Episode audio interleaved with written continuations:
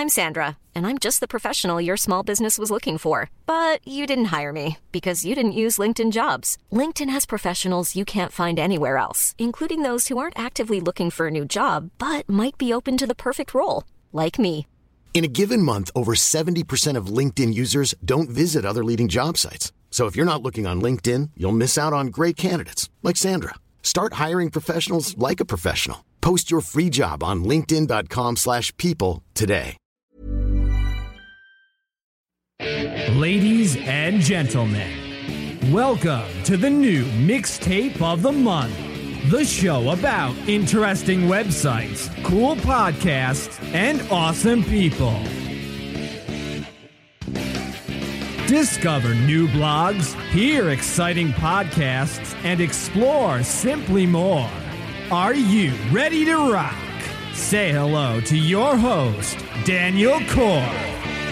Moin Moin und herzlich willkommen zu einem neuen Mixtape des Monats. Mein Name ist Daniel Kort und ich habe heute den Galileo-Fernsehreporter Christoph Karasch zu Gast. Und auf ihn bin ich über Umwege gestoßen, denn ich habe mir vor ein paar Monaten in der Buchhandlung sein Buch in zehn Tagen um die Welt gekauft und war so dermaßen begeistert von dem Buch, dass ich ihn einfach angeschrieben habe und ihn gefragt habe, ob er nicht Lust hätte, in meinen Podcast zu kommen. Er hatte Lust und wir sprechen über seine Weltreise, die jetzt schon ein paar Jahre zurückliegt. Er hat tatsächlich in zehn Tagen die Welt einmal umrundet und hat in verschiedenen Städten dann Aufgaben seiner Leser und Zuschauer erfüllt. Aber wir sprechen darüber hinaus eben auch über die täglichen Herausforderungen, die er als Galileo-Fernsehreporter hat, wenn er ganz viele neue Sachen lernen darf und was er so generell alles mitnimmt. Und ich finde, Christoph ist ein super spannender Typ. Das äh, wirst du dann auch merken während des Gesprächs. Er kann unheimlich viel, er macht auch eine ganze Menge.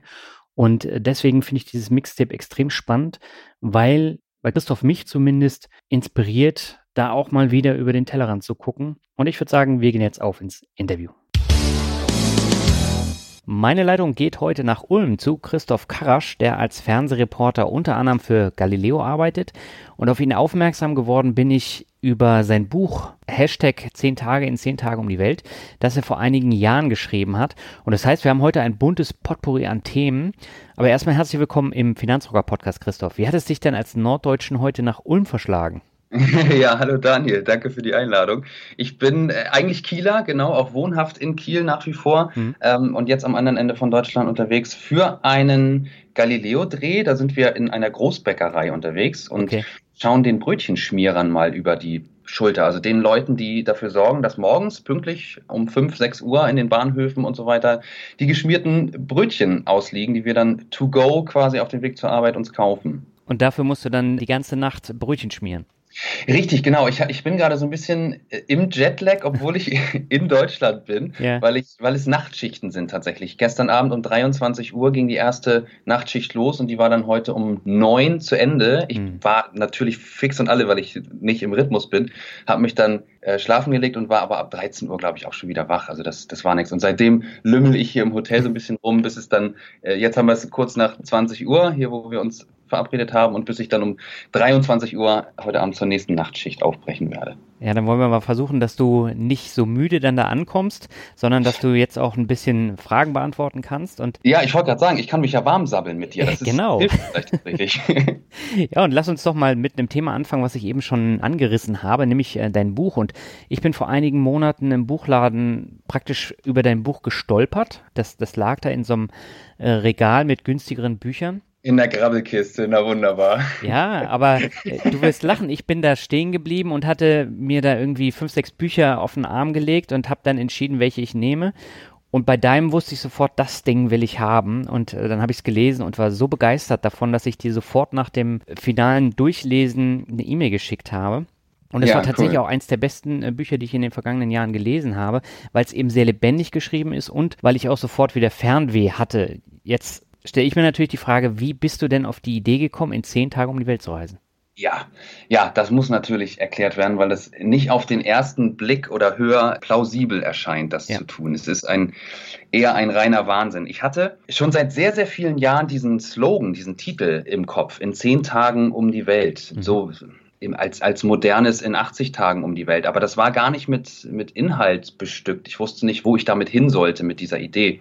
Und dann irgendwann 2011 habe ich mich als Reisejournalist selbstständig gemacht und habe für Reisemagazine geschrieben und auch einen eigenen Videoreiseblog ins Leben gerufen. Von unterwegs habe ich den genannt. Mhm. Ähm, und da hat sich so eine, eine sehr treue Followerschaft in den Folgejahren äh, so angesammelt, was ganz schön war und, und vor allem dann immer schön war, wenn man interaktiv mit den Zuschauern, vor allem weil ich eben Videos gedreht habe, mhm. sein konnte. Und dann irgendwann kam es so, dass ich, dass ich gedacht habe, Mensch, in zehn Tagen um die Welt, ich, ich kreiere eine interaktive Weltreise. Das heißt, ich lasse mich von meinen Followern um die Erde schicken. Mhm. Ich lasse die Route bestimmen und dann lasse ich mir auch noch Aufgaben geben, damit unterwegs eben auch noch ein bisschen was passiert. Okay. Ein bisschen mehr passiert, als einfach nur sich Flughafenterminals anzuschauen, wenn denn das würde in der Tat sehr, sehr wenig Sinn machen. Ja. Und so ist das Ganze dann irgendwann gewachsen. Und dann habe ich tatsächlich auch ähm, den Ullstein Verlag, den Buchverlag gefunden, der das Buch dazu rausbringen wollte. Und dann war die Idee halt irgendwie fertig gegossen und dann war klar irgendwann, das geht los. Das wird jetzt tatsächlich gemacht. So mhm. absurd das auch klingt.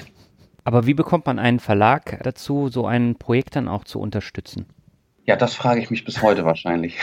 ich, glaub, ich glaube, die fanden es tatsächlich ganz gut, sich im Internet zu bewegen mit einem Buchprojekt, weil die Buchbranche oder die Verlagsbranche ja doch einfach eine sehr traditionelle, eine sehr ja, alte Branche, ich meine das gar nicht despektierlich, mhm. ist. Also die, das ist ja ein, ein sehr abgeschlossen, in sich abgeschlossenes Produkt, so ein Buch. Ja. Und das aber auch mal auf, auf eine ähm, neuere Ebene, eine modernere Ebene zu heben, fanden sie, glaube ich, ganz spannend. Und äh, vielleicht haben sie deswegen zugeschlagen. Okay, aber das heißt ja, du hast die Reise erstmal selbst bezahlt.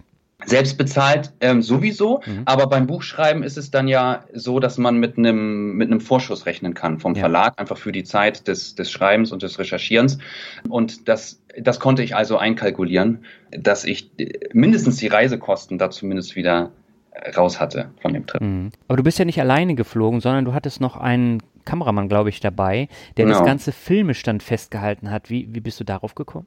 Das hat sich dann erst im Folgenden ergeben. Ich kannte Thomas Niemann, heißt er, den kannte ich mhm. vorher auch gar nicht. Wir haben nur eine gemeinsame Freundin.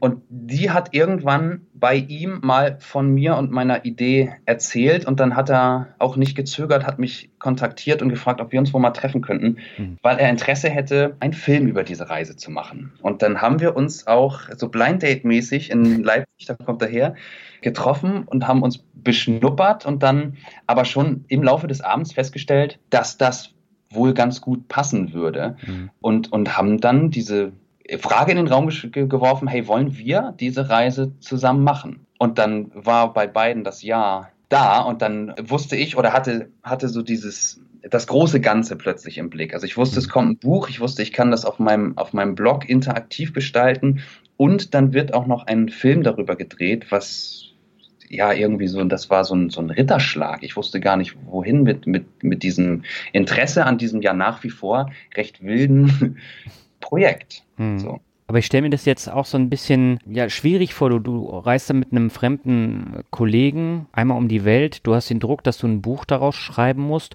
und dann auch noch einen, Film. Ähm, standst du da unter Druck, als du losgeflogen bist?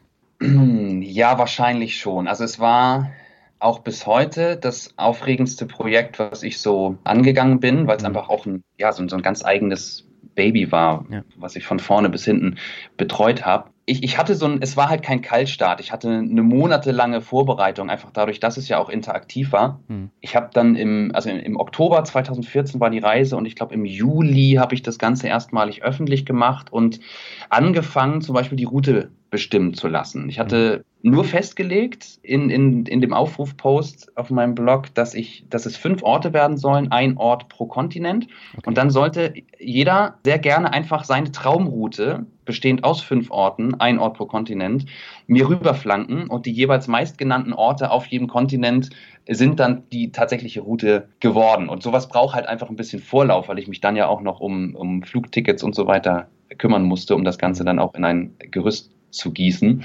Ähm, also ja, ich war nervös, aber ich hatte auch Zeit, mich da einzufinden und dran zu gewöhnen an das, was dann kommt. Okay. Und du bist ja dann von Kiel mit dem Zug, glaube ich, nach Frankfurt und da ist die Reise dann losgegangen. Welche Reiseziele genau. standen dann auf dem Programm?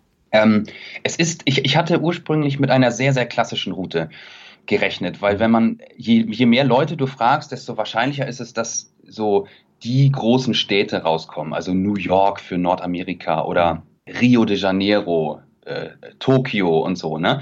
So ist es gar nicht gewesen und das hat mich überrascht, weil gleich der erste Stopp äh, Lima war für Südamerika, also Lima, die Hauptstadt von Peru. Mhm. Dann ging es nach Las Vegas für Nordamerika, nach Auckland in Neuseeland für Australien-Ozeanien. Mhm. Kathmandu in Nepal, auch wieder ziemlich abgefahren, war der Repräsentant für Asien. Und zum Schluss hatten wir dann tatsächlich noch einen Klassiker, nämlich Kapstadt, wahrscheinlich so die Stadt auf dem afrikanischen Kontinent. Mhm. Und in genau der Richtung bin ich auch, in die Richtung bin ich auch gereist. Also es ging nach Westen und dann immer der Nase nach. Ja, du hast ja dann auch Zwischenstopps gehabt. Das waren ja keine Direktflüge. Also du bist ja, glaube ich, von Lima dann auch über Houston geflogen und hast da festgestellt, du wirst krank. Was no. macht man in so einem Moment? Ach Gott, ja, das, das war eins der Learnings von dieser Reise, so im, im Nachhinein. Und das ist tatsächlich auch einerseits ein Problem, andererseits vielleicht aber auch das große Glück, dass das so genau festgehalten wurde mit einer Kamera. Mhm wie lächerlich so ein Männerschnupfen von außen aussieht. Weil, also man muss es ja runterbrechen, mehr war es nicht. Ich habe halt ähm, in, in Lima abends schon so ein Halskratzen gespürt und dachte, oh, da krabbelt mir irgendwie so eine Erkältung hoch. Und das hat, die hat sich aber so beschleunigt und hat mich wirklich so ausgenockt, weil dann ja auch noch der Jetlag dazu kam. Ja. Dann kam dazu, dass ich die, die Nächte grundsätzlich im Flugzeug verbracht habe, um, um Zeit zu sparen, um keine, keine Zeit vor Ort zu verplempern mit Schlafen. Ja. Und das hat mich in Las Vegas wirklich so doll rausgehauen, dass ich nicht zu nichts in der Lage war. Ich habe mhm. die Zeit auf dem Hotelzimmer verbracht, bis auf eine äh, kleine Ausnahme, um, um eine der Aufgaben zu erfüllen. Und diese Reise stand wirklich kurz vor dem Abbruch, weil ich dachte, ich schaffe das nicht. Wenn ich mir das aber heute nochmal anschaue, ähm, und das ist auch so die, die, Rückmeldung von, von Lesern oder von Menschen, die ähm, meine Lesungen besucht haben, wo mhm. das natürlich dann auch großes Thema war, da, da hieß es immer so, Junge, was hast du dich denn da angestellt? Was bist denn du für ein Weichei? Und ich muss halt sagen, ja, habt ihr recht. war ich wohl tatsächlich, ja. Ja, aber du bist ja dann in Las Vegas, glaube ich, ins äh, Krankenhaus gefahren. Ja. Und dann hat sich herausgestellt, das, das war alles gar nicht so schlimm. Aber in dem Fall warst du dir wahrscheinlich dann auch ziemlich sicher, dass es gut war, eine Reisekrankenversicherung abgeschlossen zu haben, oder? Richtig, ja. Man macht sich ja keine Gedanken darüber, beziehungsweise bin ich auch so einer von denen, die nach wie vor glauben, hey, mir, mir kann auch nichts passieren. Es mhm. ist auch, die Welt ist unendlich und was, was soll mir schon passieren? Ähm, und ich habe mir keine Gedanken darüber gemacht, was es zum Beispiel kostet, wenn man in Amerika bei deren Gesundheitssystem mhm. mal ins Krankenhaus muss. Junge, Junge, da kam drei Monate später dann die, die Rechnung für das, was da vor Ort passierte. Und das war ja einfach nur dass die Ärztin mir da mal in den Mund geschaut hat mhm. und festgestellt hat, ja, das ist irgendwie das ist ein Grippevirus, dagegen kannst du gerade nichts tun. Der ist halt jetzt irgendwie drei Tage mal blöd und hilft dir bei deinem, bei deinem Projekt natürlich nicht, wenn du dich heute Abend ins Flugzeug nach Neuseeland setzt, also einmal über, über den Pazifik fliegst. So, das ist natürlich nicht angenehm, aber mehr kann ich eigentlich auch nicht machen. Schönen Tag noch, gute Besserung. Und dann kommt eine Rechnung. Ich habe diesen, äh, den, den Betrag gerade nicht mehr ähm, ganz auswendig, aber das waren, glaube ich, über 600 Dollar, die ich zahlen musste. Okay. Und ja, da hilft tatsächlich eine Auslandskrankenversicherung, die ich dann glücklicherweise hatte und die das auch anstandslos übernommen hat. Ja. Und dann bist du nach Auckland geflogen und dann war es auf einmal wieder weg. Es wurde dann deutlich besser, hm. was vor allem natürlich daran lag, dass ich, wann immer ich irgendwo ankam, hatte ich ja sofort Programm. Also hm. das war ja der zweite Teil dieser Interaktivität, dass ich mir habe Aufgaben geben lassen von den Followern und da hm. waren halt wilde Sachen dabei, um auch nochmal auf, auf Lima zurückzukommen. Da hieß es dann plötzlich, ich soll Meerschweinchen essen, weil das da ja nun mal einfach äh, üblich ist, so wie bei uns äh, weiß nicht, Kaninchen oder Lamm auf dem, auf dem Tisch kommt, sind es da eben die Meerschweinchen. Ich sollte Paragliden gehen. In Las Vegas sollte ich in der Show am Strip mit auftreten und in Neuseeland zum Beispiel den Hackertanz lernen, diesen, diesen alten Kriegstanz der Maori, der ja. auch von den, von den All Blacks, von der neuseeländischen Rugby-Mannschaft vor jedem Spiel immer äh, aufgeführt wird, sozusagen als, als Einstimmung, als mhm. Kampfmotivation. Ich war grundsätzlich durchgehend beschäftigt und das hilft, um nicht, so wie in Las Vegas, im Selbstmitleid zu versinken. ja, aber dann warst du ja gut beschäftigt und hast eigentlich gar nichts von den Städten gesehen, oder? Äh, ach doch, das finde ich schon. Also bei so einer Reise stellt sich natürlich die Frage, was kann man denn da jetzt mitnehmen? Ja. Ich hatte so diesen, diesen großen, äh, sehr romantischen Gedanken, die, die Welt, unsere Erde als einen Urlaubsort zu verstehen. Also wenn man tatsächlich mal nur zehn Tage Zeit, die Zeit für einen normalen Urlaub hat und aber nicht nach Mallorca mhm. fährt oder nach, an den Gardasee, um die Region kennenzulernen, sondern die Erde. so größenwahnsinnig das auch klingt. Was bleibt dann hängen? Also was sieht man tatsächlich und was sind so die, die Eindrücke, die bleiben? Und das ist ganz sicher wahr, dass ich von keinem Ort, an dem ich so im Schnitt 30 Stunden verbracht habe, äh, ein komplettes Bild bekommen habe. Also mhm. das natürlich lernt man lernt man ähm, Kathmandu nicht so kennen, als wenn man da eine Woche oder zehn Tage nur an diesem Ort verbringt. Aber ähm, ich habe eben doch mit allem, was ich da so gesehen, erlebt und Menschen, die ich kennengelernt habe, doch ein sehr, sehr echtes Bild gewonnen an, an jedem Ort. Und das fand ich total wertvoll. Mhm. Gab es denn noch andere Learnings? Du hast eins eben schon erwähnt, aber gab es noch andere Learnings, die du von diesem Trip mitgenommen hast und auch heute noch umsetzt? Hm, ich weiß nicht, ob ich das auf die Reise, auf diesen Zehn-Tage-Trip beziehen würde, aber so ganz generell hat mir das Reisen gezeigt, dass es total hilft, nett zueinander zu sein. Das klingt mhm. total, total pathetisch, aber das ist, das ist wirklich so. Also so viel Freundlichkeit und Gastfreundschaft, wie man in, in anderen Ländern oft entgegengebracht bekommt, ist total schön und, und das hilft irgendwie. Ich habe da so einen ganz, wie soll ich sagen, so einen ganz fast verklärten Satz mal irgendwo gehört, ähm, den ich tatsächlich anwende und das kommt vielleicht von den Reisen. Dieser Satz heißt, jeder, jeder Mensch, den du triffst, führt einen Kampf, über den du nicht das Geringste weißt sei nett zu ihm. Mhm. So, wenn irgendjemand im, im, Supermarkt an der Kasse irgendwie gerade mal schlechte Laune hat oder so, dann hat das einen Grund, aber das hat gar nichts mit dir zu tun, weil er dich jetzt, obwohl er dich jetzt gerade anraunst oder so. Mhm. Und das ist, dann zurückzuraunzen, hilft niemandem. So, dann kann man sich entschuldigen, einen Schritt zurücktreten und einfach friedlich bleiben. Und das habe ich ganz oft auf der Welt äh, entdeckt in Situationen, die chaotisch sind, in, in, in Städten wie, wie Bangkok, wo ja einfach das, das Chaos oft herrscht, ja. ähm, dass es aber eine Ordnung in dem Chaos gibt. Und diese Ordnung ist ganz oft Höflichkeit. Und das mhm. ist hundertprozentig ein, eine Sache, die ich auf Reisen gelernt habe. Mhm. Haben die Reisen dir auch dabei geholfen, die Vorurteile abzubauen? Zum Beispiel, genau das. Also natürlich habe auch ich ähm, Klischees im Kopf, die, die, ich, die ich gar nicht aktiv aufrechterhalte, aber die, die klar sind. So jeder Asiate kann Kung Fu. sehr schlechtes Beispiel. Aber ne, also es gibt so Sachen, die hat man im Kopf und die stimmen natürlich nicht. Und das weiß man eigentlich auch, wenn man mal einen Meter drüber nachdenkt. Aber live vor Ort zu sehen, wie sich Klischees widerlegen, ähm, ist natürlich nochmal, führt einem das Ganze nochmal mehr vor Augen. Hm. Was bedeutet dir denn Reisen allgemein? Ja, sehr viel. Ja, Reisen finde ich ganz wichtig für, für, den, für den Horizont, für, ach, um alles irgendwie so ein bisschen besser zu verstehen. Ähm, ich, man kann ja niemanden verurteilen sowieso nicht, aber es nicht, nicht gut heißen, wenn jemand nicht reisen mag. So, ich habe auch in meinem Umfeld Menschen, die einfach total zufrieden sind, ähm, an dem Ort zu sein, an dem sie leben und dieses, dieses Interesse an dem großen Ganzen, an dem Weiten da draußen nicht haben. Das ist völlig okay. Aber ähm, wenn, wenn du mich fragst, würde mir extrem was fehlen, wenn ich nicht die Möglichkeit hätte, die ich, die ich glücklicherweise habe, viel unterwegs zu sein und viel zu sehen und lernen zu können mhm. unterwegs.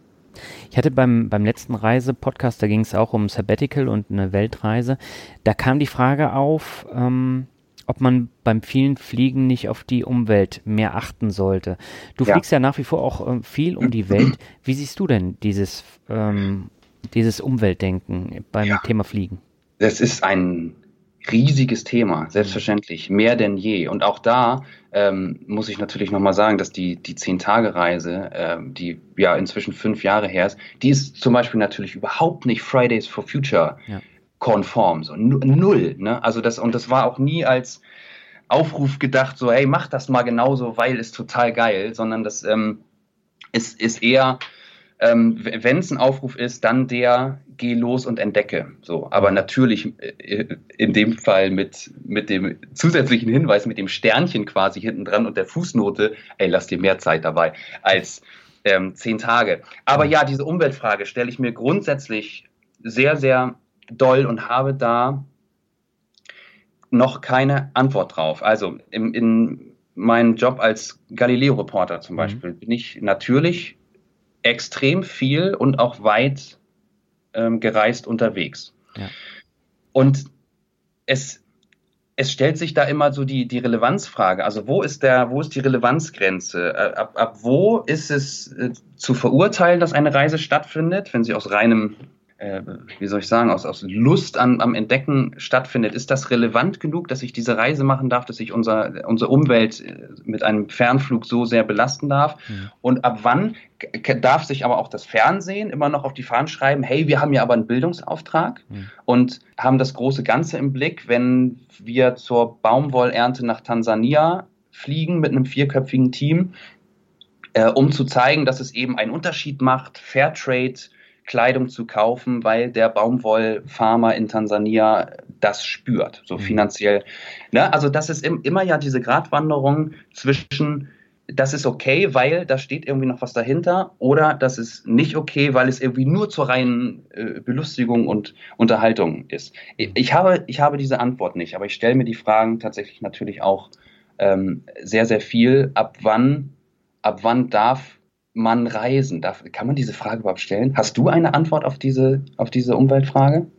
Nee, ich sehe es ähnlich wie du und ich denke mal, gerade wenn man jetzt Inlandsflüge macht, die mache ich zum Beispiel so gut wie nie. Da fahre ich lieber mit dem Zug, egal wie lange es dauert, weil mhm. das ist für mich äh, eben auch bequem. Aber äh, wie, wie sollst du sonst andere Länder am anderen Ende des Globus erreichen, wenn nicht äh, durch Fliegen. Oder du hast halt sehr viel Zeit, dann kannst du mit dem Schiff fahren, aber das ist eigentlich genauso eine Umweltsünde, wenn du so einen großen Dampfer hast. Ja. Und mit dem Auto brauchst du es nicht versuchen. Du kannst natürlich auch die, äh, die Eisenbahn nach China nehmen, aber das dauert ja auch endlos lange. Eben, also das ist, das ist ja das, was wir uns ähm, erkaufen quasi, wenn wir auch, äh, Thema Inlandsflug ist ein gutes Beispiel, ähm, da geht es um Zeitersparnis. Mhm. Ne? Das, das ist das, wo ähm, wir uns fragen müssen, ähm, ist es nicht doch möglich, wenn man jetzt mal Deutschland von Nord nach Süd, also in meinem Fall, ich wohne in Kiel und ich arbeite oft in, in München äh, bei, bei Pro7. Das mhm. ist so ziemlich der weiteste Weg, den man in Deutschland zurücklegen kann. Ähm, habe ich die Zeit, ein, mir einen ganzen Tag zu nehmen, um mich in den äh, Zug zu setzen? Das sind mhm. dann siebeneinhalb Stunden, fast acht Stunden. Ja. Und es ist ein ganzer Tag, also da passiert dann an dem Tag nicht mehr wahnsinnig viel, außer dass ich diesen Weg zurückgelegt habe. Oder muss es zwangsweise noch irgendwie in den nächsten Tag reingequetscht werden und deswegen fliege ich? Das, mhm. genau, das ist zum Beispiel so eine grundsätzliche Frage.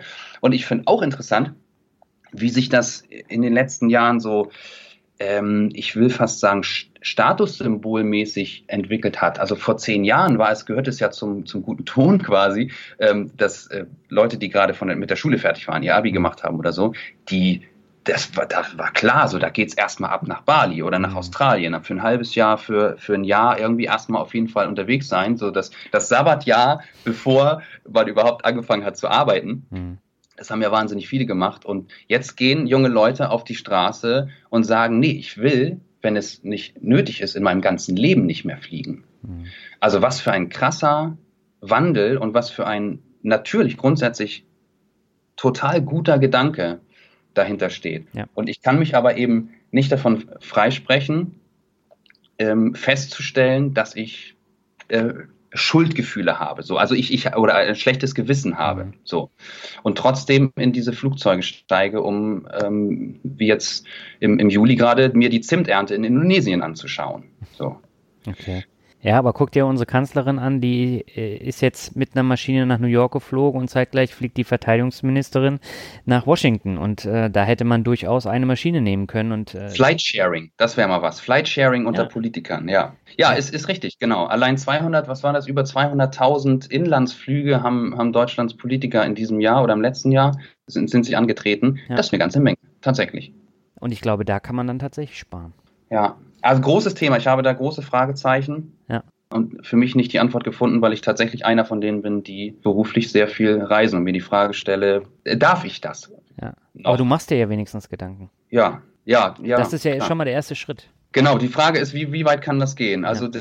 ist es dann so, dass die, dass deutsche Medien, die ähm, ja, diesen, diesen Bildungsauftrag für sich beanspruchen, wenn die, wenn die nicht mehr in die Welt fliegen, bedeutet das, dass wir solche Berichte aus der weiten Welt nicht mehr im deutschen Fernsehen sehen. Mhm. Oder wir brauchen wieder ein krasses Korrespondentennetzwerk, dass alle Leute, die aus Asien berichten, direkt schon da vor Ort sind und niemand aus Deutschland eingeflogen werden muss. Aber, Aber das ist ja so ein Riesenapparat. Wie soll, wie soll das ja. gehen? Genau, ja, das ist nämlich dann die andere Frage. Ja. Lass noch mal kurz auf dein Buch und den Film zu sprechen kommen. Du hast ja sogar für den Film auch einen Preis bekommen. Wie kam es denn dazu? Das ist was total Schönes. Ich finde, dass es Berufe gibt, die viel mehr mit Preisen ausgezeichnet werden sollen für gute Leistungen. Ich weiß nicht, warum das im Entertainment- oder Medienbereich so gang und gäbe ist, aber natürlich freut man sich total über, über diese Anerkennung für die, äh, für die Arbeit. In meinem Fall war es der Columbus Filmpreis. Das ist ein, ja, tatsächlich ein, ein äh, Reise, äh, aus der Reisetouristikbranche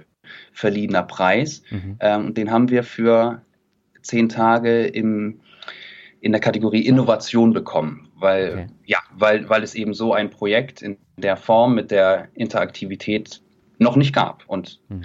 ja, klar, das ist natürlich eine tolle Bestätigung. Mhm. Hast du denn noch irgendwelche anderen Vorteile oder Möglichkeiten, Chancen erhalten durch dieses Projekt, was du umgesetzt hast?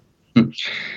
Ja, tatsächlich habe ich das Gefühl, dass sich sehr viel meines weiteren Werdegangs aus diesem Projekt ergeben hat. Mhm. Ähm, es war so, dass dann irgendwann N24 auf den Film aufmerksam geworden ist, mhm. den, den der Thomas gedreht hat.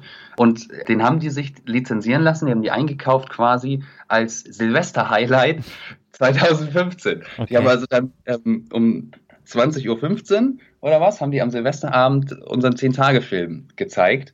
Und so hat es sich ergeben, dass wir dann mit N24 auch ein gemeinsames neues Projekt entwickelt haben. Mhm. Kleine Welt haben wir das genannt. Das war, das dreht sich um diese Theorie, dass jeder Mensch jeden anderen Menschen auf der Welt über maximal sechs Ecken kennt. Mhm. Ähm, das kleine Weltphänomen oder Sechs-Freunde-Theorie, so, so nennt sich das Ganze.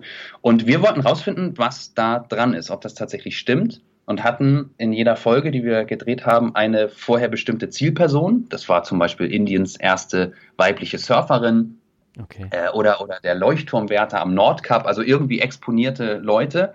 Ähm, und dann sind wir losgegangen und haben mit einer zufälligen Startperson, einmal in Berlin und ein anderes Mal in Frankfurt, versucht, so eine Sechs-Ecken-Kette herzustellen zwischen mhm. Start- und Zielperson. Und das war ja ein, ein, ganz, ganz tolles Projekt, weil es so weil wir nichts planen konnten, weil alles einfach passiert ist. Und wir sind am nächsten Tag losgereist, wenn uns äh, Person XY gesagt hat, ja, ich kenne jemanden in Kathmandu, dann sind wir am nächsten Tag nach Kathmandu und haben diese Person da getroffen, um sie auch wieder zu fragen, wie kommen wir mit deiner Hilfe näher in Richtung Zielperson. Mhm. Das habe ich wahnsinnig gerne gemacht. Das ist wahrscheinlich sogar bis heute mein Lieblingsprojekt. Wie lange hat das gedauert? Also wir waren jeweils etwa zwei Wochen unterwegs. Mhm. Aber auch das war natürlich nicht planbar. Es hätten auch irgendwie drei, vier, fünf Wochen werden können, wenn man dann irgendwie irgendwo hängen bleibt oder falsch abgebogen ist und den falschen Menschen getroffen hat und man plötzlich über 17 Ecken nur ankommt. Ja. Ähm, tatsächlich war es so, dass wir den Leuchtturmwärter über sieben Ecken erreicht haben und bei der indischen Surferin sind wir wirklich nach sechs Ecken am Ziel gewesen, was total abgefahren ist, wenn man in Frankfurt in einem Nachtclub startet mit einer völlig uns unbekannten Person ähm, und dann diese Kette strickt. Das ist, dass das wirklich geht, war abgefahren. Okay. Und hat dich das Projekt dann auch wieder weitergebracht? Hat mich das Projekt weitergebracht. Also ich, ich kann es nicht so genau zurückverfolgen. Es, ich habe mich dann eben zu dem Zeitpunkt, 2016 war das schon eine ganze Weile so in, der, in dem Reisetourismus-Medienbereich getummelt. Mhm. Und irgendwann suchte Galileo mal einen Reiseexperten für einen Beitrag, den sie drehen wollten. Da ging es so um diese ganzen Urlaubsportale, ab in den Urlaub.de und weg.de und wie die alle heißen, ja. wie man mit Kniffen und Tipps und Tricks da einen guten, günstigen Urlaub buchen kann. Und da war ich quasi Interviewgast in einem Beitrag. Mhm. Und seitdem haben sie nicht mehr aufgehört anzurufen.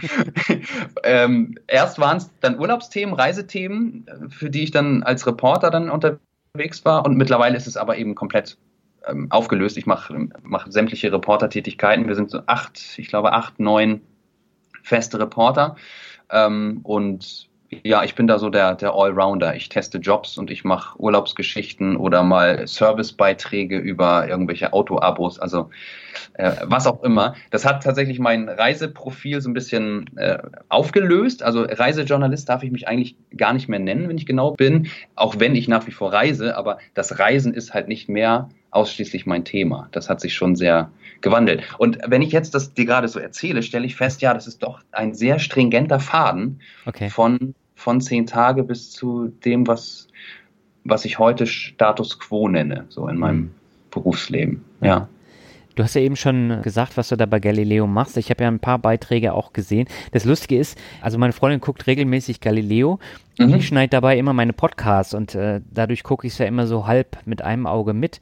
ja. Und äh, da habe ich diverse Beiträge von dir schon vorher gesehen, habe das aber erst äh, später registriert nach dem Lesen des Buches und dann kam irgendwie in der Woche danach kam diese Rummelansager-Folge, wo du als Rummelansager das äh, testen durftest. Ach Gott, ja, richtig. Und da bin ich vor Lachen fast von der Couch gefallen und habe gesagt, oh, den Christoph, den habe ich bald im Interview. Und das war auch eine interessante Geschichte. Ja, war auch ein bisschen peinlich, kannst du schon ehrlich sagen. Ah, ich habe mich amüsiert. Also ja so peinlich fand ich das nicht, aber ich meine, du wirst ja durch solche Sachen immer neu herausgefordert, ne? Ja, das auf jeden Fall. Man muss das, glaube ich, kurz erklären. Ich habe vier Tage als Schausteller gearbeitet auf mhm. dem Münchner Frühlingsfest. Die, die Fahrgeschäfte warten und ähm, im Kassenhäuschen sitzen und die, die Chips verkaufen und auch rekommandieren. Das ist, glaube ich, der offizielle Begriff für das, was die Leute tun, die dann aus den Lautsprechern immer plären und sagen, Und jetzt das Ganze rückwärts, wärts, wärts, wärts und letzte Runde. Und das sollte ich dann tatsächlich auch mal machen, was ich mir total zugetraut habe, hm. vorher, wenn du mich vorher gefragt hättest. Und wenn man dann aber in dem Moment da an diesem Mikrofon sitzt und diese ganzen unbekannten Schalter vor sich hat und es dann wirklich losgeht, da habe ich puh, da kam dann erstmal nicht so viel raus. Ich, hm. das war, es war eher ein Gestammel. Deswegen fragte ich dich, ob du Fremdscham äh, möglicherweise empfunden hast. Ich glaube, mir wird es genauso gehen. Es ist wirklich so. Also ich bin, ich bin ja auch Radiomoderator. Das ist mir grundsätzlich kein fremder Anblick, vor einem Mikrofon zu sitzen. Aber in dem Moment, auf diesem völlig unbekannten Terrain, ich hatte ja auch keine Sprüche mir zurechtgelegt, so was man da jetzt so sagt, dann bist du plötzlich aber doch ganz schön blockiert. Und ja, da stößt man an Grenzen und die lässt man dann bestenfalls hinter sich. Das hilft manchmal hm. fürs Leben. ja, es gab äh, vor kurzem noch einen anderen äh, Beitrag äh, als Garküchenbetreiber in Bangkok. Wie kommst ja. du denn zu so einem Job? Das ist ein, ein Format, ein, ein Galileo-internes Format, Stadt, Land, Welt mhm. heißt das. Ähm, da treten zwei Reporter gegeneinander an, die irgendwo auf der Welt eine Challenge ähm, bestehen müssen. In dem Fall war das mein lieber Kollege Jan Stremmel, der Post austragen musste in Costa Rica, mhm. was deshalb schwierig ist, weil äh, San Jose, die Hauptstadt, keine Adressen hat, sondern da okay. steht dann drauf, dieses Paket muss, also du gehst von der, von der großen Eiche 100 Schritte nach vorne, dann musst du links abbiegen, nochmal 20 Schritte und dann steht da irgendwie, und so, also so ist die Beschreibung einer Adresse. Mhm. So, das war seine Aufgabe und ich musste parallel in Bangkok eine Nacht lang eine Garküche betreiben und äh, Partei, also das thailändische Nationalgericht, da äh, erstens zubereiten und zweitens so viel Geld in einer Nacht damit verdienen wie eine normale Garküchenbetreiberin. Mhm. So, und da bin ich aber halt mal gnadenlos gescheitert, weil Kochen auch nicht meine Leidenschaft ist und also ich habe da auch nicht so wahnsinnig viel Talent, aber dazu kommt natürlich vor allem, dass es da eine Sprachbarriere äh, gab, weil ich durfte mir einmal anschauen, wie die Frau, die diesen Stand normalerweise betreibt, wie die ihr Partei kocht. Mhm. Und dann musste ich auf den Markt gehen, alle Zutaten dafür kaufen und dann auch noch richtig zubereiten. Ja, hör mal, also da, da war nicht viel Sonne zu sehen. Aber das macht Spaß, das ist toll. Das sind, das sind ähm, ganz, ganz schöne Jobs. Ähm, auch wenn man scheitert, das gehört ja dazu und das ist auch manchmal viel unterhaltsamer vielleicht sogar. Hm. Was nimmst du da für Erfahrungen mit? Aus diesen unterschiedlichen Jobs? Ja, das ist spannend, weil wir so ein, eine Rubrik namens X-Days haben, wo wir tatsächlich Jobs testen, dass darum geht es. Mhm. Ähm, und da stelle ich jedes Mal fest, dass ich erstens total froh bin, dass, dass ich diesen, diesen Journalisten- und Reporter-Job habe, mhm. weil ich nämlich erstens das Privileg habe, da überall reinschauen zu dürfen. Also hinter welche Türen wir schon geguckt haben, wo man normalerweise keine, keinen Einblick bekommt. So in Jeansfabriken in China, was ja eigentlich so gerne auch unter ne, verschlossenen, hinter verschlossenen Türen bleibt. Ja. Mm, das ist total toll. Dann natürlich eine eine Wertschätzung darüber, dass ich es machen darf, weil, ja, nicht, weil einige Menschen eben nicht das, das Glück haben und sagen wir mal eher als ungelernte Kräfte eher einfachere, monotone Tätigkeiten ähm, zu verrichten haben. Ja. Und dann aber auch gewinnt man einen riesigen Respekt vor Menschen, wie zum Beispiel äh, Pflegekräften. Ich ja. durfte drei Tage im ambulanten Pflegedienst mal mit, mit anpacken und das austesten. Das ist, das ist richtig krass. Und darüber macht man sich, wenn man in seinem eigenen Umfeld nicht betroffen ist, darüber macht man sich, oder ich beziehe es auf mich, ich habe mir darüber vorher keine Gedanken gemacht, was die dort leisten. Also das ist ja ein, ein Beruf, der sehr nah an anderen Menschen ist. Also also ich meine das jetzt auch körperlich. Also man, man ist sich Körper, man fasst sich an, weil diese Menschen gepflegt, gewaschen werden müssen. Mhm. Da geht es um äh, künstliche Darmausgänge, die, also, ne, also was du dir nur vorstellen kannst und mhm. dass jemand da steht und sagt, ich, das ist das, was ich machen möchte, das ist meine Berufung und meine Erfüllung, mhm. das ist, das sorgt bei mir für ein ganz, ganz großes Respektempfinden. Mhm. Ja, das kann ich auch nachvollziehen. Und generell bin ich sowieso der Meinung, dass äh, gerade Pflegekräfte ganz anders bezahlt werden sollten, einfach damit äh, das Berufsfeld auch attraktiver wird, weil wenn wir uns so den demografischen Wandel angucken äh, und die Anzahl der Pflegekräfte, da sieht die Zukunft schon ziemlich düster aus, weil ich glaube nicht, dass die Roboter bis dahin so weit sind, dass sie sich da um alles kümmern können. Richtig, genau. Nee, da müssten wir uns ein bisschen anstrengen. Das ist zum Beispiel was. So, das, warum, warum gibt es denn keinen äh, deutschen Pflegepreis. Mhm. So, so, so, eine, so ein Award. Also warum, warum können die Leute, die eh immer in der Öffentlichkeit stehen, warum können die sich noch irgendwelche Fernseh- und Filmpreise und, und so abholen? Und, und die Leute, die jetzt mal übertrieben gesprochen, also mhm. wirklich was leisten, abgesehen von Bildung und Unterhaltung, warum, warum bleiben die so oft im Schatten? Ist, ja. ist nicht klar. Ja. Es sind ja nicht nur die Pflegekräfte. Ich meine, das, was du jetzt gerade machst mit dem Brötchen schmieren, das ist ja auch was, das kennt kein Mensch, aber jeder nutzt es. Jeder Pendler kauft sich ja. morgens dann seinen Kaffee und sein Brötchen, was ja. dann schon äh, geschmiert wurde. Aber keiner denkt darüber nach, dass da auch ein Job, der wahrscheinlich auch nicht mal gut bezahlt ist, dahinter steckt. Weißt du was, ich habe genau das gestern Abend als letzten Satz in die Kamera gesagt, als wir den ersten Drehtag äh, zu Ende hatten, ja. dass wir da jetzt gerade 5000 Brötchen geschmiert haben, die wir alle in Deutschland als völlig selbstverständlich ansehen, dass die mhm. da liegen. Und ähm, in jedes dieser Brötchen wird reingebissen werden in wenigen Stunden. Mhm. Und niemand wird daran denken, wer dafür eigentlich gesorgt hat. Ja. Nämlich diese fünf Menschen, die, unter anderem die fünf, die ich dort gestern an diesem Fließband begleiten durfte. Mhm. Ja. Aber meinst du, man kann da irgendwas ändern, gerade du als, als Reporter? Durch die Einblicke auch? Also durch die Einblicke bestimmt. Das ist natürlich, das sind immer nur Stichproben und das mhm. ist, das schafft bestenfalls ein, ein, eine Sensibilität für ein Berufsfeld, so ganz generell, also dass man so eine, eine, Lanze bricht eben für den Pflegebereich oder für, für Dienste, die geleistet werden, damit wir ein einfacheres, wie auch immer gestaltetes Leben führen können. Mhm. Ähm, und ja, eine, eine Auswahl von Gesichtern und von Menschen äh, geben wir dann mit diesen Beiträgen eine Plattform. Ob das jetzt allumfassend irgendwie was bringt am Ende. Also mhm. es wird sich ne, am Ende nicht jeder äh, Gedanken darüber machen, dass da jemand hinterstand, der dieses Brötchen jetzt gemacht hat. Aber das ist ja auch nicht der, der Anreiz. Aber tatsächlich dieses hinter den Vorhang schauen ähm, ist ein großer Wert mhm. unserer Arbeit, glaube ich. Ja, und gerade auch vom Format Galileo. Ich meine, ich äh, höre auch immer viele kritische Stimmen, äh, gerade was das Fernsehprogramm im Allgemeinen angeht, aber äh, sowas wie Galileo, das erweitert ja durchaus den Horizont und auch das Thema Reisen erweitert den Horizont, weil man da eben auch immer hinter die Kulissen guckt und auch sieht, was für ein tolles Leben man eigentlich hier in Deutschland hat. Ja, das, das eben sowieso, ganz genau, das stimmt auch. Ja, und ich glaube, da sollte man sich selber viel häufiger auch hinterfragen. Und deswegen spreche ich solche Themen auch immer gerne an, weil man wird da doch schon so ein bisschen bequem und macht sich darüber so im Privatleben eigentlich nie einen Kopf.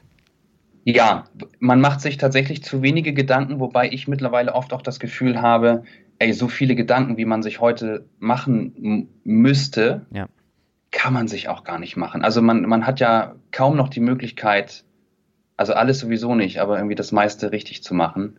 Ich, ich finde, dass, dass wir tatsächlich da vor einer wahnsinnig großen Herausforderung stehen. Das, mhm. Da kannst du den Vegetarismus nehmen, das ist natürlich, also dass eigentlich, eigentlich jeder gebildete Mensch, dem, dem muss klar sein, dass es irgendwie besser wäre, kein Fleisch zu essen, um damit die, die Massentierhaltung einzudämmen. Oder jedem müsste klar sein, dass, wie wir mit Müll umzugehen haben oder dass, dass Müllvermeidung eigentlich gerade wahnsinnig hoch im Kurs stehen sollte, dass Kaffee-to-go-Becher einfach nicht gehen. Ja. So, die Regel ist, wer seinen Kaffeebecher nicht dabei hat, der kriegt halt keinen Kaffee. Mhm. Finde ich. Das ist die Regel. Aber davon gibt es so viel in so vielen Bereichen und wir alle machen ganz viel falsch in, in ganz vielen dieser Bereiche, obwohl wir eigentlich gerne vieles richtig machen wollen. Mhm.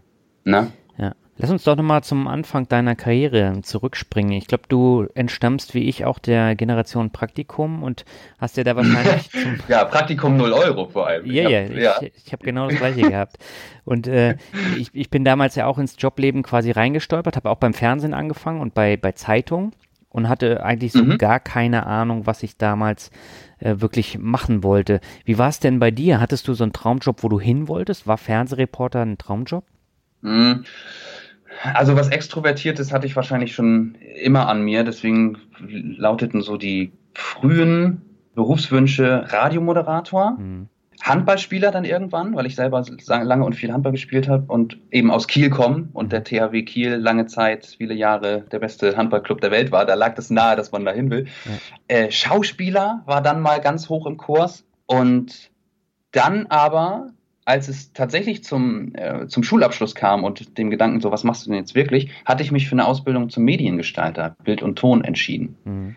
Aber nur ich habe mich dafür entschieden. Die Arbeit, die potenziellen Arbeitgeber haben sich gegen mich entschieden. Ich habe mich 22 Mal beworben in ganz Deutschland und ich habe entweder gar nichts gehört oder Absagen bekommen. Ja. Und, und deswegen war Radio, ähm, was früher, wie gesagt, früh als Kind mal ein Wunsch war, war dann aber mit 20 plötzlich nur noch Plan B und war eher so, ja gut, dann mache ich jetzt hier ein halbes Jahr Praktikum bei Delta Radio, bevor ich gar nichts habe. Ja. So. Ähm, und, und daraus ist aber alles entstanden. Ich habe dann dort ähm, mein Volontariat gemacht, also die innerbetriebliche Ausbildung zum Redakteur, ähm, habe da sechs Jahre eine tägliche Sendung moderiert, habe journalistisch eben meine ersten Schritte gemacht, viel gelernt mhm. und habe mich dann 2011 selbstständig gemacht. Und das war äh, irgendwie alles waren die besten Entscheidungen, die ich hätte treffen können, ohne dass das jemals so geplant war. Mhm. Also 2011 bist du dann zum Reiseblogger geworden, ne? Genau, ja. Da ging das los, 2011. Auch völlig, völlig naiv. Also das, ich, ich hatte mich darauf vorbereitet. Ich wusste, dass ich mit Hilfe des, des Gründerzuschusses, den man ja beim Arbeitsamt beantragen darf, wenn man ne, sich selbstständig macht, dann mhm. bekommt man, zu dem Zeitpunkt waren das, glaube ich, neun Monate, bekommst du 60 Prozent, also bekommst du im Prinzip Arbeitslosengeld 1, äquivalent als Unterstützung zum Staat. Selber hatte ich auch ein bisschen was angespart und ich wusste, ich kann dieses Reisejournalisten-Ding zwei Jahre ausprobieren oder sagen wir andersrum, nach zwei Jahren bin ich pleite. So. Okay. Ähm, das wusste ich, das habe ich so kalkuliert und dachte, nee, was, was kann mir denn passieren? Was ist der Worst Case? Mhm.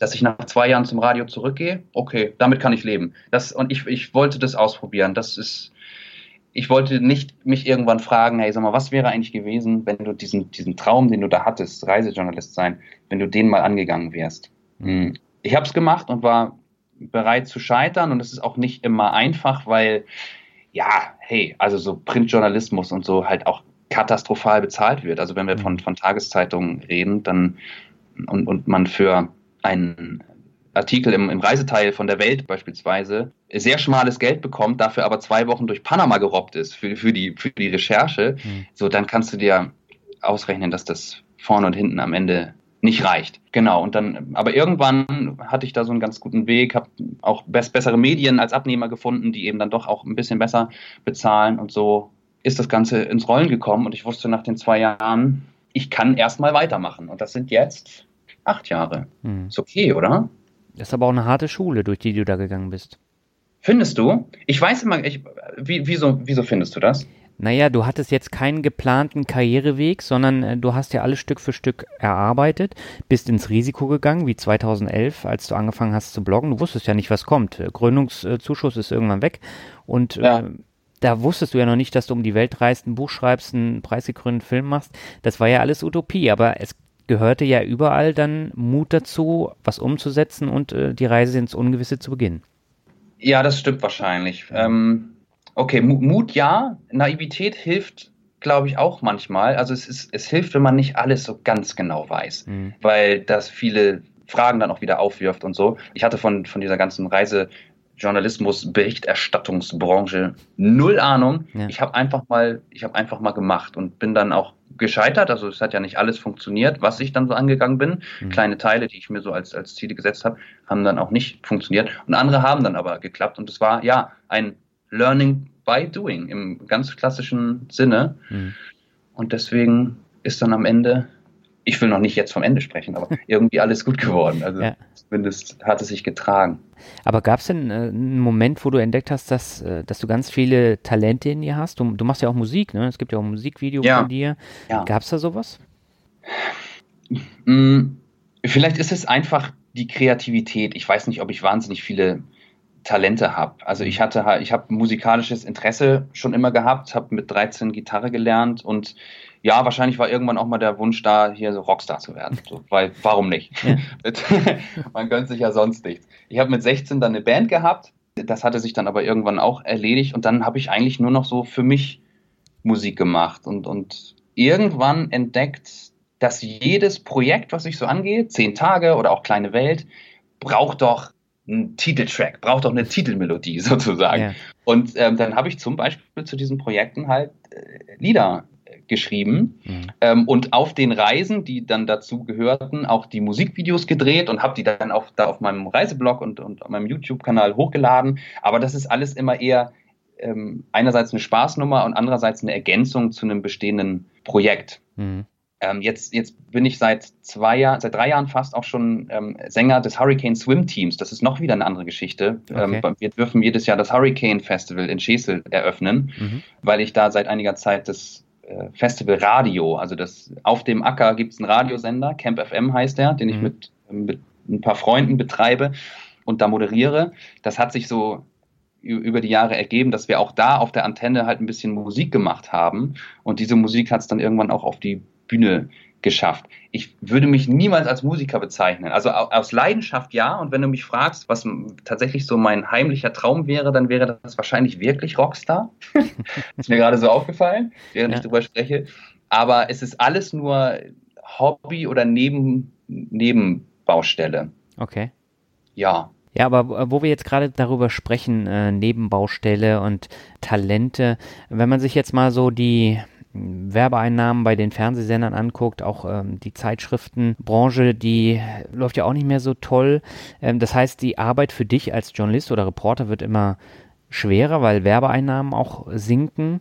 Ähm, wie siehst du denn da die Zukunft der Branche? Hm.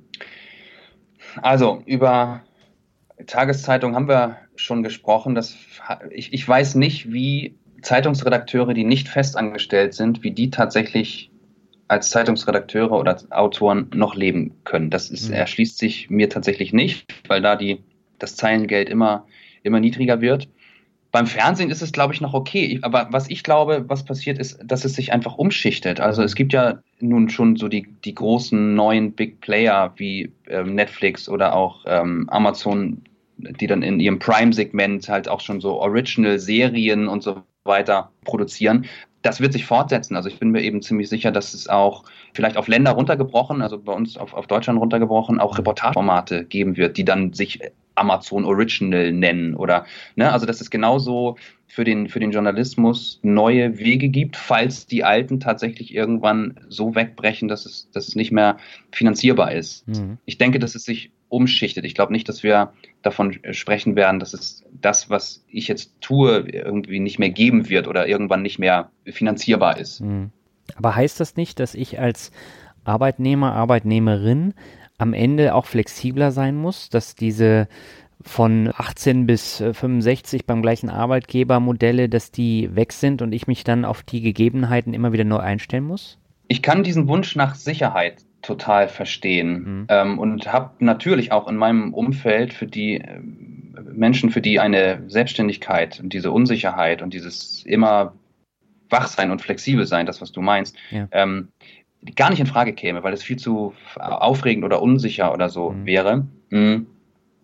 Und das ist sicherlich schlicht und einfach branchenabhängig, ob du dich darauf noch verlassen kannst, dass du in 20 Jahren, wenn du das möchtest, noch beim selben Arbeitgeber arbeitest. Ich kann natürlich nur für die Medienbranche sprechen und da ist es nicht nur heute, sondern schon immer wichtig gewesen, wach zu sein, also mhm. mit der, mit der Zeit zu gehen. Das, es gibt so ein paar sehr alteingesessene Reisejournalisten. In der Zeit 2011, als ich angefangen habe, waren das so die ja, alten Herren oder auch Damen, die noch mit Notizblock und ihrer Fotokamera unterwegs waren, mhm. die natürlich so mit dem Ganzen, mit diesem Facebook und so, ähm, was ja 2011 sehr en vogue war, wenn wir uns erinnern, ja. ähm, oder heute Instagram und so, die damit natürlich nichts zu tun hatten und, und auch irgendwie mit Mitte 50 oder 60 auch kaum selten das Interesse hatten, sich das jetzt noch raufzuschaffen, mhm. so auf ihren letzten, in ihrem letzten Jahrzehnt ihrer Berufstätigkeit. Mm, aber das ist natürlich längst verboten. Also logisch, wenn du, wenn du dich dem verweigerst, dann ähm, fehlt in der Tat etwas Flexibilität, um, um bestehen zu können oder dich wie auch immer behaupten zu können. Man muss viel mehr die Wollmilchsau sein als, als früher, möglicherweise, weil die Bandbreite und die, der Output, also die Kanäle, auf der, auf der ja ein, auf den ein Medium ausspielt, ähm, ist ja viel gewaltiger geworden, also mhm. viel multimedialer geworden. Aber hilft dir das, dass du diese ganzen Jobs auch testest und äh, neue Abläufe auch kennenlernst? Weiß ich gerade gar nicht genau. Lass uns da kurz mal gemein. Wie, äh, wie, wie meinst du das? Naja, ich meine, du, du lernst jetzt ganz viele neue Jobs kennen, neue Möglichkeiten, wie man äh, Sachen erledigen kann. Und du gehst ja dann auch automatisch immer mit der Zeit. Und wie viel kannst du dir da selber aneignen für deinen eigenen Lebensweg, für deine eigene Karriere? Ich glaube, ich habe da keine Antwort drauf tatsächlich. Also, weil es ist alles doof, ne? Schade in so einem Frage-Antwort-Podcast. Ja. ähm, weil vieles tatsächlich, ich, ich, überlege noch kurz, ob mir ein Beispiel einfällt, aber vieles, ähm, was wir da so machen, ist, ist tatsächlich, ähm, sind so andere Welten, dass ich entweder nicht in der Lage bin, das auf mein, auf mein Dasein, auf mein Tun zu übertragen, oder dass es tatsächlich kaum Schnittstellen gibt. Okay. Ich meine, das ist ja auch schon mal eine Erkenntnis, aber ich meine, wie viele Jobs hast du jetzt insgesamt getestet? Boah, ja, da fragst du mich was. nee, das weiß ich nicht. Also wir sind so irgendwas zwischen 30 und 50, würde ich mhm. jetzt schätzen. Ja, aber du hast bestimmt von jedem Job irgendwas mitgenommen. Ja, klar. Also so, so Mikroerkenntnisse gibt es natürlich immer. Also, und das sind ja so ganz am Ende irgendwie auch primitive Erkenntnisse, wie zum Beispiel, ja, ich kann mir vorstellen, diesen Job zu machen oder mhm. auch, Nein, also das, das wäre nichts für mich. Wie zum Beispiel, und ich meine das mit, mit allem Respekt vor den äh, Menschen, mit denen ich da zusammen gedreht habe, äh, Müllsortierer ja. auf, auf Wertstoffhof. Das ist natürlich kein geiler Job, so ja. acht Stunden an so einem Fließband zu, in, im, im Gestank zu stehen und Plastikmüll Müll zu sortieren.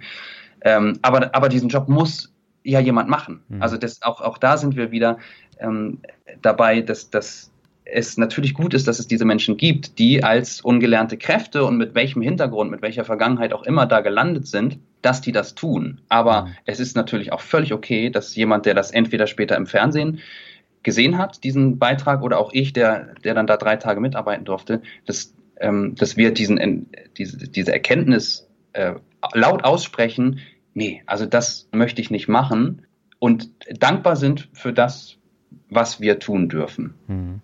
Ja. Mir fällt gerade ein, ich hatte vor genau einem Jahr in, in dem Mixtape, hatte ich Janike Stör zu Gast, die hat ja auch zwei Bücher, glaube ich, geschrieben und mhm. die hat 30 Zukunftsjobs äh, getestet. Und das war zum Beispiel auch ein ganz interessanter Ansatz. Das waren auch Jobs, die ich noch nie gehört habe, die aber eine Zukunft haben. Und das fand ich zum Beispiel auch mega spannend. Und äh, sie hat dann Praktika gemacht bei den verschiedenen Arbeitgebern und hat dann auch immer eine Menge mitgenommen hat, glaube ich, äh, diverse Praktika in einem Jahr gemacht, hat dann das Buch drüber geschrieben. Sie hat aber auch eine ganze Menge mitgenommen und äh, testet jetzt schon wieder neue Jobs und äh, ich glaube, was waren das schon was zum Beispiel? Was sind, was sind Zukunftsjobs? Sie war zum Beispiel bei Einhorn, hat da was getestet und dann also so ganz obskure Sachen. Ich kann dir das jetzt aus dem Stegreif gar nicht sagen, was das nee, für, alles klar. Äh, für ich war nur neugierig. Aber vom Ansatz her war das super spannend. Ja, ja, ja, da wird es da wird's natürlich noch viel geben. Also es, es wird Berufe geben, von denen wir noch nie gehört haben. Äh, äh, modernstes, neuestes Beispiel ist doch gerade diese die Juicer, die Leute, die die E-Scooter wieder einsammeln. Ja. Ne, weil die ja überall irgendwie rumstehen und irgendjemand muss sich ja darum kümmern. Hey, da ist gerade, also so, so nervig viele Leute diese E-Scooter ja auch schon finden, aber ey, da ist, da ist ein neuer Beruf entstanden. So, äh, zum Beispiel. Vorher nie drüber nachgedacht, dass das mal nötig sein wird. Genau, ja, ich habe jetzt hier noch ein paar ähm, von ihren Jobs, also Fair Sustainability Expertin, ich glaube, das war das bei Einhorn Kondome, Datenwissenschaftler, Service Designer, Netzwerkmanager, Filter Bubble Burster, Social Drinkerin, E-Sportlerin, Space Stewardess. Also du merkst, wo es hingeht, ne? Ja, ja, okay. Ich kann mir unter dem, dem wenigsten kann ich mir was vorstellen, aber. aber die gibt es tatsächlich. Ja, das, das glaube ich, ja. auf jeden Fall. Also Datenwissenschaftler finde ich zum Beispiel spannend, weil es ja wirklich äh, so ist, es ist ja kein, keine News, dass wir alle unsere Fußspuren und damit meine ich Daten im Internet ähm, hinterlassen mit jedem Klick, den wir machen. Ja. Und da gibt es tatsächlich auch spannende Entwicklungen, also auch wahrscheinlich dann am Ende neue Jobs. Es gibt nämlich mittlerweile so Startups, das sind Schnittstellen mhm. zwischen den Großunternehmen, den Großkonzernen, die deine Daten haben wollen, die also da bereit sind, sehr viel Geld für zu bezahlen, dass sie diese Auswertung bekommen mhm. und dir, der ja diese Daten im Moment herschenkt, also einfach kostenlos hergibt mit jedem Klick. Und diese Startups sorgen dafür, dass du entscheidest, welche Daten erstens du, also dein, dein Google-Verlauf, deine mhm. Facebook-Daten und so, welche Daten du zur Verfügung stellen möchtest. Ähm, und die beteiligen dich an dem Gewinn. Die, die bezahlen dich für die Daten. Das sind keine großen Mengen so, aber da kannst du vielleicht mal ich weiß nicht, 30, 40, 50, manchmal 100 Euro im Monat dazu verdienen für etwas, was du im Moment an diese riesigen Monster verschenkst. Mhm. Hochinteressant, finde ich. Mhm. Wie sehen denn deine eigenen Zukunftspläne aus? Hast du da jetzt auch einen neuen Bereich in Aussicht, den du mal testen möchtest oder bleibst du jetzt erstmal Reporter? Ähm, wenn das jetzt ein Bewerbungsgespräch wäre und du vor mir sitzen würdest und fragen würdest, wo sehen Sie sich in fünf Jahren, ja. ähm, dann wäre ich vermutlich sehr schlecht vorbereitet. äh, ich, ich, sah, ich beantworte die Frage so, wenn in fünf Jahren noch alles so ist wie heute, hm. dann will ich mich nicht beschweren. Das hast du jetzt sehr schön diplomatisch ausgedrückt.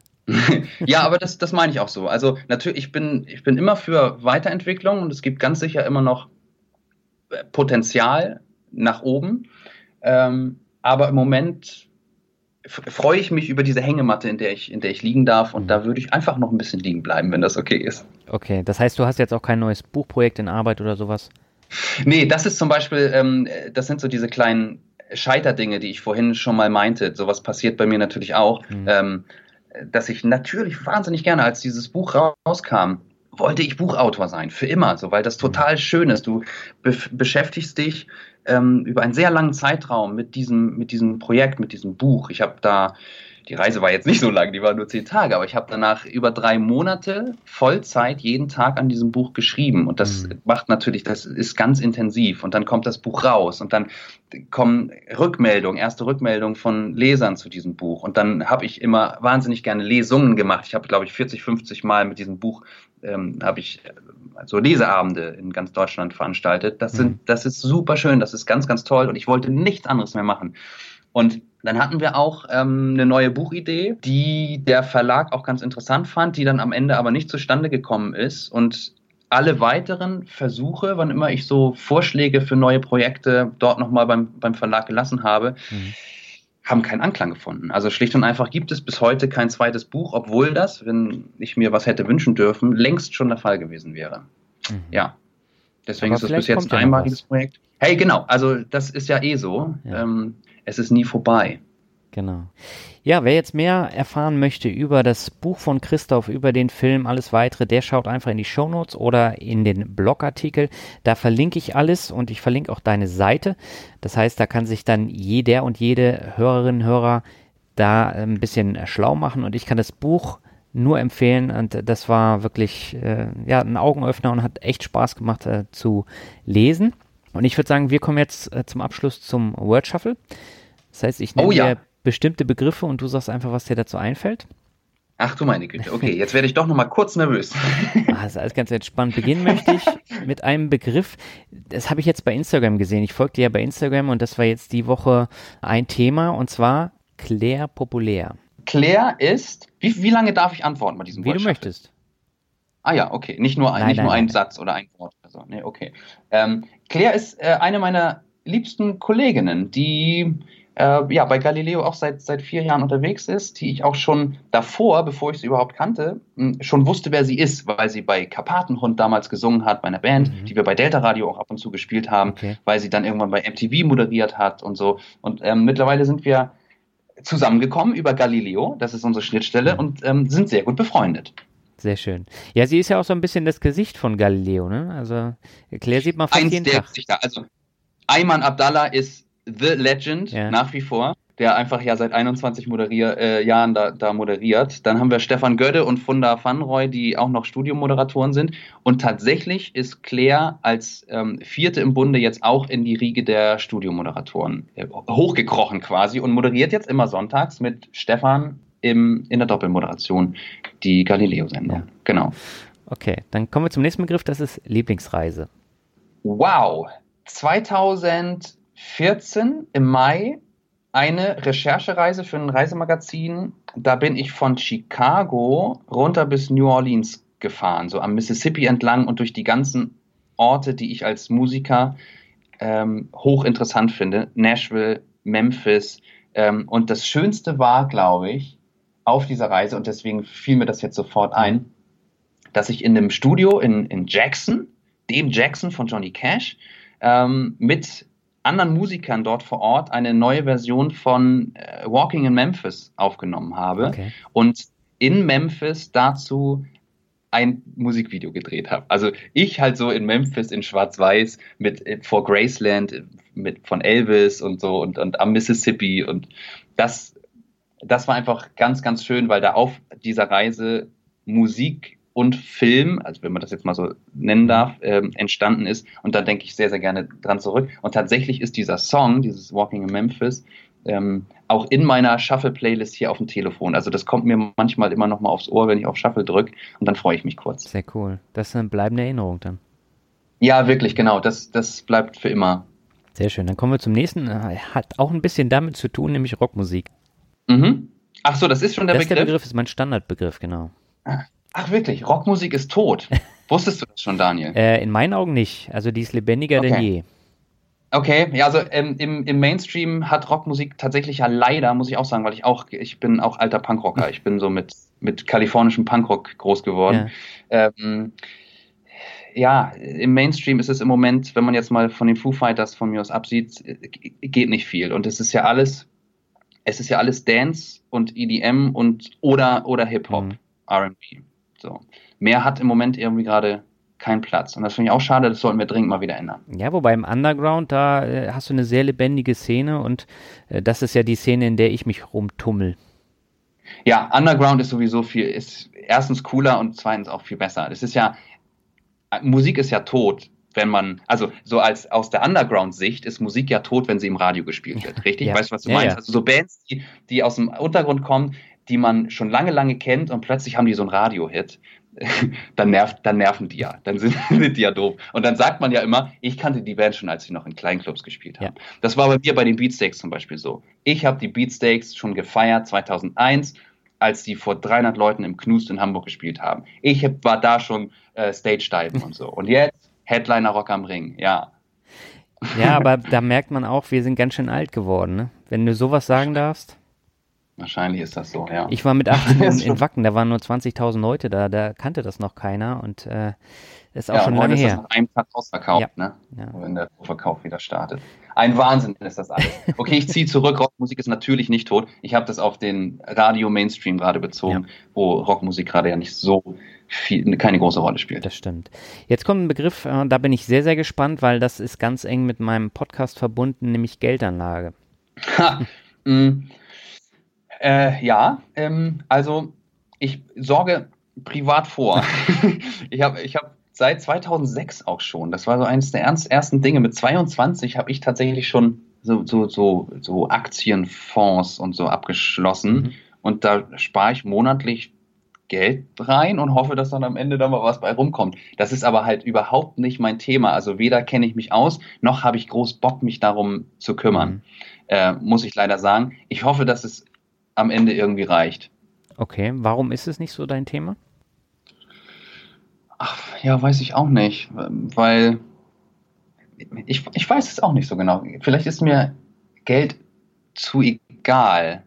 Also es zu haben hilft natürlich, mhm. aber ich beschäftige mich nicht viel mit Geld und, und dem, was Geld vielleicht kann. Ich habe zum Beispiel diesen ganzen, diesen ganzen äh, Kryptowährungstrend, den habe ich einfach ausgesessen. So, also ich ja bin da nicht drin. Und ich, ja, ich weiß nicht genau, das weiß ich nämlich zum Beispiel nicht, ob das ein Fehler ist, ob man da hätte aufspringen sollen, weil man halt dann so Millionär wird, was ja dann doch, doch irgendwie auch wieder ganz gut ist.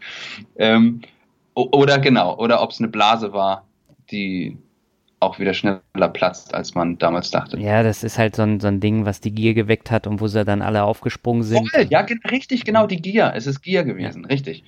Ja, das habe ich bei mir ähm, in meinem Kollegenumfeld, wir haben so eine Bürogemeinschaft, habe ich das auch gemerkt, weil alle so angestachelt wurden. Ja. Und dann da die, und dann wollten wir, wollten wir, glaube ich, tatsächlich mal Kryptowährung kaufen und dann ging da auf diesen Plattformen aber nichts. Das war dann halt alles zusammengebrochen und so. Und da dachte ich auch, ey, komm, nee, das, ja, dann halt nicht. Ja. So. Ich habe es bisher nicht bereut. Also Gier und Geldanlage sollte man nicht verknüpfen.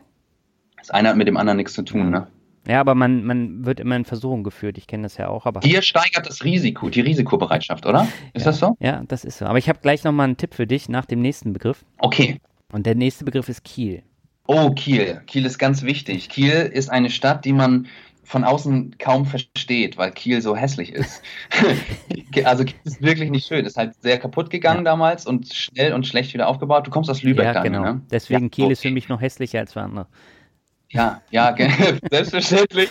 Lübeck ist halt wunderschön und ich kann das neidlos anerkennen. Und ihr braucht, ihr braucht euch vor nichts, hinter nichts zu verstecken. Ihr braucht euch vor allem auch nicht zu erklären. So, Lübeck steht man von alleine. Kiel nicht. Kiel ist nicht schön und ich, ich habe tatsächlich auch mal eine ganz böse Post von einem äh, PR-Typen im Tourismusbereich bekommen, der privat Kiel bereist hat. Mhm. Und, und, mir dann schreiben musste, warum auch immer mir, ich weiß es nicht, mir geschrieben hat, warum Kiel so hässlich ist und warum man da denn immer nichts gegen tut und warum um 14 Uhr die Touristeninfo eigentlich am, am Mittwoch schon geschlossen hat. Weiß ich doch nicht. Das, also, hä? Also, er hat irgendwie das kombiniert, Kiel und, und ich und ich bin ja Reisejournalist und dann ergab das total Sinn für ihn. Oh was natürlich Quatsch ist. Aber was an Kiel toll ist, ist erstens die Lage, ähm, dass wir nämlich die, dass wir die, die Strände direkt vor der Haustür haben, dass wir die Förde haben, also so eine Art Fjord, die sich als Wasser in die Innenstadt reinzieht.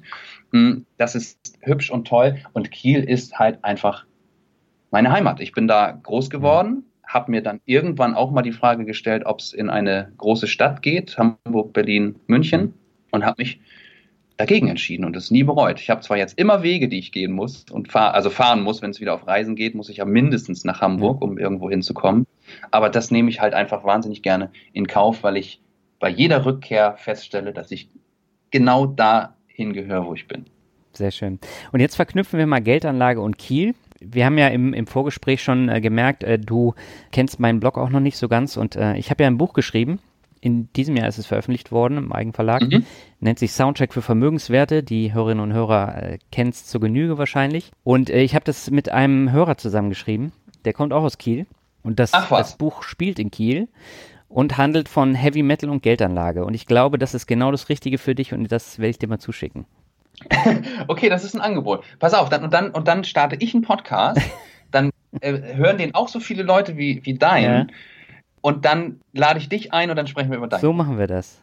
Das ist eine sehr gute Idee. Aber ich glaube, da kannst du das dann auch ein bisschen äh, verknüpfen und äh, sagst dann nicht mehr, dass Geldanlage nicht so dein Thema ist. Du, also, okay, du, du sagst also, das ist, es gibt keine äh, Berechtigung, das nicht zu seinem Thema zu machen, genau. oder? Das mhm. ist eigentlich ein Muss und ähm, eigentlich sollte man das im Fernsehen auch viel mehr featuren. Da wird es mir zu wenig gefeatured. Ich weiß, Galileo hat das Thema Frugalismus ordentlich gepusht, aber Richtig. das ist ja auch so, so ein Seitenthema und eigentlich so, so Geldanlage, die man, wie man günstig und entspannt für die Altersvorsorge sparen kann, das ist äh, schon sehr, sehr wichtig und äh, das wird von den großen Medien viel zu wenig äh, vorangetrieben. Weißt du was? Ich habe mir das in diesem Moment notiert. Ich werde das bei der nächsten Redaktionssitzung als Themenvorschlag äh, mit aufnehmen. Sehr gute Idee. Vielleicht besuchen wir dich dann bald mit einem Kamerateam in Lübeck. Okay, ja, ja, das ist ja mal ein Angebot. Da schauen wir mal. Ne? Ich habe jetzt noch einen Begriff für dich äh, abschließend und äh, das ist Glück. Hm. hm. Oh wow, ja, das sind, das sind so große Begriffe, wo man irgendwie alles, was einem da zuerst einfällt, ist, ist zu platt oder so. Also äh, Glück, ja, aber ich weiß auch nicht. Ich bin, pass auf, ich bin überhaupt kein spiritueller Mensch, der so an, an so große Energien, die irgendwo sind und dann sich zusammenfügen und so, das, das bin ich nicht. Ich glaube an das, was ich sehe, was ich mir erklären kann und so. Ich bin da relativ ja, so bodenständig und, und nicht so in Höhenflügen unterwegs. Mhm. Aber ich glaube eben an diese Karma-Nummer. Und jetzt hab, widerspreche ich mir wahrscheinlich gerade extrem. Okay. Ich glaube an diese Karma-Nummer. Und das, da schließt sich gerade der Kreis zu einem früheren Zeitpunkt hier im Gespräch. Das Thema Höflichkeit und nett zueinander sein. Mhm. Und das hat viel mit Glück zu tun. Also mit Glück im Sinne von Zufriedenheit, weil es total schön ist. Für ein, also für mich selber ist es total schön, wenn ich gerade nett gewesen bin. Weißt du, ich freue ich freu mich dann so ein bisschen egoistisch, dass ich gerade nett war, äh, wenn mir das so bewusst ist. Ich freue mich aber eben natürlich vor allem auch, wenn, wenn das angekommen ist, also wenn das zur Kenntnis genommen wurde und ich damit jemandem, äh, damit jemanden, wenn auch nur ganz kurz, glücklich gemacht habe. Das ist schön. Und deswegen glaube ich, dass das Glück zu einem kommt, so ganz karmamäßig, wenn man, hey, wenn man das auch ausstrahlt. Ja. Dass man das Glück verdient hat. So. Ja. Ich fand jetzt in den äh, 70 Minuten hast du dieses Glück auch ausgestrahlt. Das ist jetzt meine persönliche Meinung. Oh, wie schön. Ja. Das, guck mal, jetzt warst du zum Beispiel gerade sehr nett und ich freue mich, dass du das gesagt hast. Das finde ich richtig schön. Ja, ich wusste ja auch nicht, was mich äh, bei dem Interview so ganz erwartet, weil ich hatte ja nur das Buch und habe mir deine Seite angeguckt, aber ich finde, da ist ein sehr, sehr lebendiges Interview rausgekommen, wo sehr viele wichtige Sachen auch äh, gesagt wurden. Das ist sehr schön. Es hat mir auch tatsächlich großen Spaß gemacht. Ich habe mich jetzt warm gesabbelt für die anstehende Nachtschicht. Anderthalb Stunden habe ich, glaube ich, noch, äh, bis es dann wieder an die, an die Brötchenschmiermaschine geht. Sehr schön. Da wünsche ich dir viel Spaß und sage äh, herzlichen Dank fürs Interview. Ganz lieben Dank für die Einladung, Daniel. Ja, soweit das Interview mit Christoph Karasch. Und bevor ich jetzt zum Ende dieses Mixtapes komme, habe ich noch zwei Bewertungen. Die erste stammt von Aro und er schreibt absolut empfehlenswert. Viele Grüße von mir und ein dickes Lob für die tollen Podcasts. Ich habe super viel über finanzielle Themen gelernt und bereits umgesetzt. Besonders gern höre ich deinen Podcast während des Lauftrainings. Da kann ich während eines 21 Kilometer Laufs super viel aufnehmen und lernen. Ich danke dir vielmals. Ja, und ich danke dir, lieber Aro, für die Bewertung. Und ja, finde ich klasse, dass du meine Podcasts während des Lauftrainings hörst und äh, da auch schon viel mitnehmen konntest. Und die letzte Bewertung für heute stammt von Buzz Aldrin und er schreibt keine längere Autofahrt ohne deinen Podcast. Erst einmal ein dickes Lob vorab für deine hochwertigen Podcast-Beiträge, die die Welt der Finanzen aus unterschiedlichen Perspektiven beleuchten. Mittlerweile ist dein Podcast bei mir Standard für jede längere Autofahrt. Leider habe ich mehr Fahrten, als du neue Folgen produzieren kannst. Als Thema würde mich ein Interview mit einem alten Hasen interessieren, der vielleicht als Vermögensverwalter schon eine Menge auf und ab erlebt hat und typische Anlegerfehler kennt. Viele Grüße aus Norwegen, Stefan. Ja, vielen Dank auch für die Bewertung und großartig, dass du in Norwegen meinen Podcast hörst. Das finde ich, finde ich wirklich klasse. Und ja, ein paar alte Hasen habe ich ja schon gehabt, die dann auch als Vermögensverwalter eine Menge Auf und Abs erlebt haben. Also beispielsweise Dr. Gerd Kommer ist natürlich das beste Beispiel. Aber es kommen auch noch weitere dazu, vor allen Dingen jetzt auch in der übernächsten Folge. Da habe ich einen Fondsmanager zu Gast und da bin ich auch gespannt, was er mir erzählt. Ja, damit bin ich am Ende von diesem Mixtape angekommen. Nächste Woche geht es schon weiter. Dann habe ich eine Frau zu Gast und äh, da sprechen wir über kurzfristige und langfristige Ziele nicht nur bei der Geldanlage, sondern eben auch im Leben, beim Humankapital und noch ganz viel mehr. Und jetzt sage ich einfach Tschüss, bis zum nächsten Mal.